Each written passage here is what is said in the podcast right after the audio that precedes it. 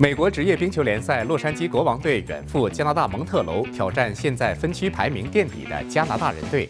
身着黑衫的洛杉矶国王队本场比赛毫无压力，轻松取胜。但回顾比赛一开始，蒙特娄加拿大人队队员就依靠进攻球员在国王队门将 Copley 的门前制造混乱，还险些与国王队的防守球员动手，一下子就把比赛的整场气氛拉升得非常紧张。且在第一节 Power Play 环节，加拿大人先拔头筹，随后国王队的进攻球员 Iafallo 就扳平了比分。紧接着在第二节，国王队更是仅用了六十三秒就完成了两次射门得分，直接将比分差距拉大到三比一。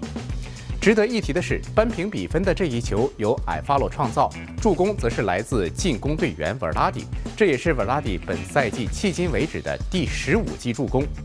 关键评论部分。国王队队员瓦拉迪赛后表示，本场比赛发挥出应有的技战术水平，没有给对手太多机会，且洛杉矶国王队在创造射门机会方面还完全压制了对手。此外，洛杉矶国王队的主教练麦克利兰赛后也坦言，在回到主场 Crypto.com 竞技场之前，赢得一场胜利对全队上下士气有着很好的提振作用。且洛杉矶国王队通过一整个赛季的不懈努力，不仅稳坐分区第二把交椅。且距离分区第一拉斯维加斯黄金骑士队只差一场胜利。以上就是今天的体育特别关键，接下来把时间交还给彭内。